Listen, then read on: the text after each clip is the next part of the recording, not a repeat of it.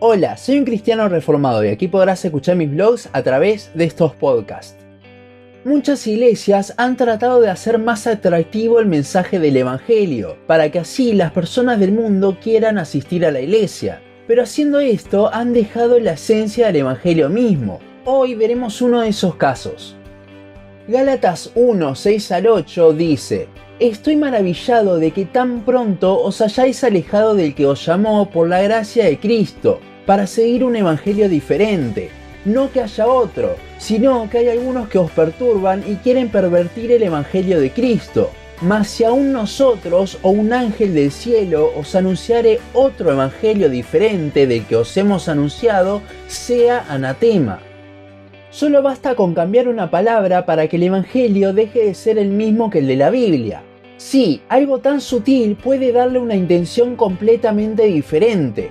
En este caso vamos a analizar cómo muchos cambian el hecho de que Cristo murió por nuestros pecados diciendo que Él murió por nuestros fracasos y errores. Quizá muchos no le vean la diferencia, porque sí, el pecado de cierta forma es el fracaso nuestro por ser santos como Cristo, nuestro error más grande, pero veamos un poco más en profundidad estas palabras y el significado que se les da. Primero debemos decir que solo una vez en la Biblia se utiliza error o fracaso aludiendo al pecado. Esto lo vemos en Salmo 19:12, que dice, ¿quién podrá entender sus propios errores? Líbrame de los que me son ocultos.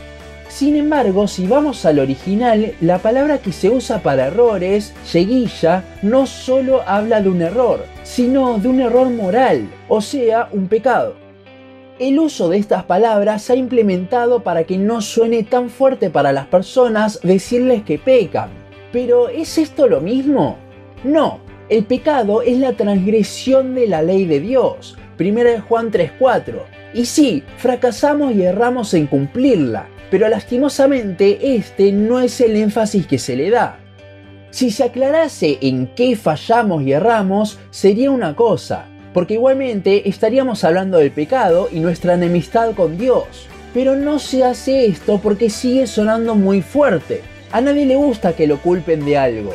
Y eso es exactamente lo que hace el Evangelio. Nos llama pecadores, transgresores de la ley.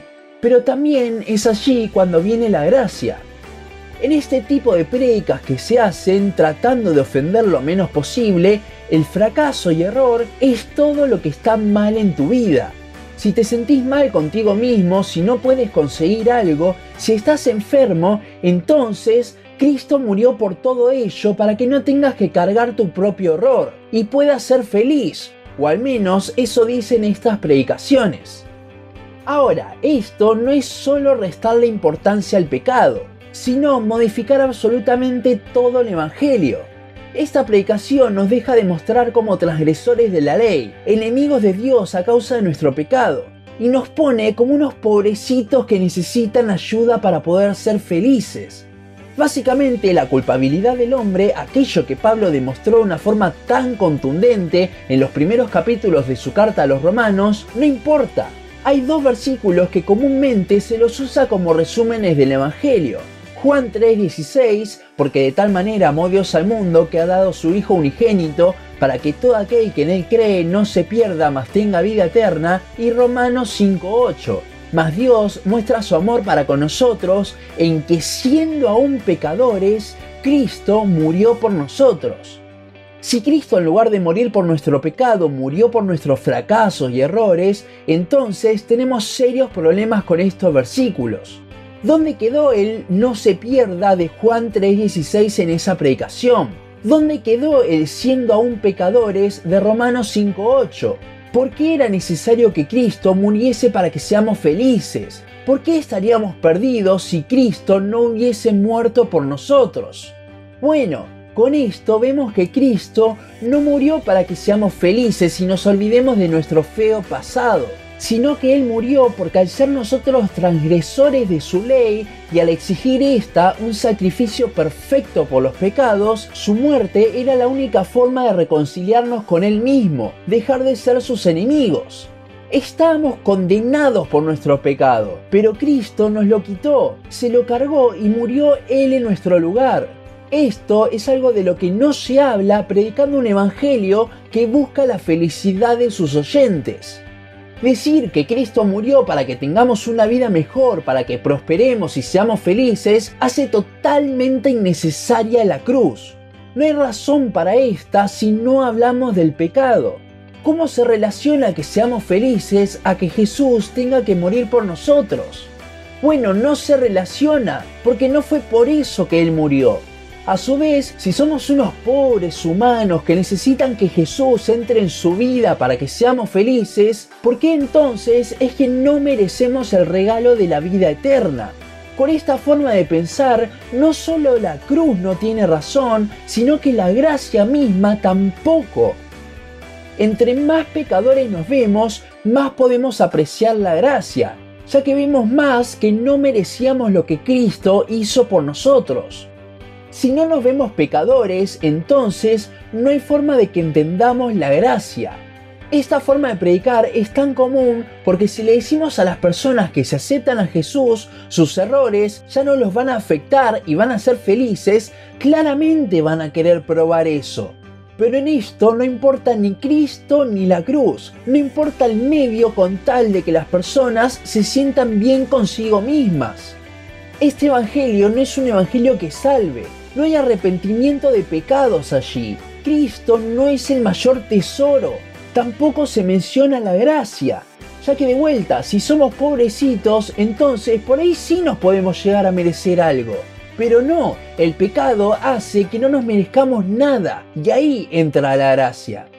Por otra parte, un evangelio que confronta a las personas con su pecado, que los llama a negarse a sí mismos, a arrepentirse y tener que confiar plenamente, no en sí mismos, sino en Cristo, es un evangelio que al mundo no lo llama en absoluto. Pero como es el evangelio bíblico, este tiene detrás al Espíritu Santo convenciendo de pecado regenerando los corazones para que las personas vean la necesidad del Salvador es por esto que el Evangelio bíblico funciona, por eso llega a las personas, por la obra del Espíritu Santo, no porque tan motivacional, inspiradora o conmovedora sea nuestra predicación. También es por esto que no debemos modificar el Evangelio bíblico con tal de atraer personas, ya que es el Espíritu quien los atrae. Nosotros somos simples mensajeros. Y con este podcast no quiero decir que el Evangelio bíblico no nos puede sanar de nuestras heridas del pasado o hacer felices. Simplemente digo que esto no es lo central, Cristo lo es. Al entender que lo más importante es Cristo, nuestra felicidad o aquello que nos persigue pasa a un segundo plano y vemos nuestro mayor problema, que estamos distanciados de Dios por nuestro pecado. Al Cristo morir por esto, el gozo vendrá, no importan las circunstancias, porque lo más importante ya lo tenemos, nuestra relación con el Creador restaurada por el sacrificio de Cristo en la cruz por pura gracia. Tengamos cuidado, porque el diablo está en los detalles, a tal punto que con cambiar una palabra ya hace que muchos dejen de ver a Cristo y predicarlo y su necesidad de Él. Hasta aquí nuestro podcast de hoy. Seguimos en Facebook, Instagram, YouTube y Spotify. En todas nos encontrás como un cristiano reformado. También seguimos en uncristianoreformado.blogspot.com para leer el resto de nuestros blogs. Nos vemos en la siguiente ocasión.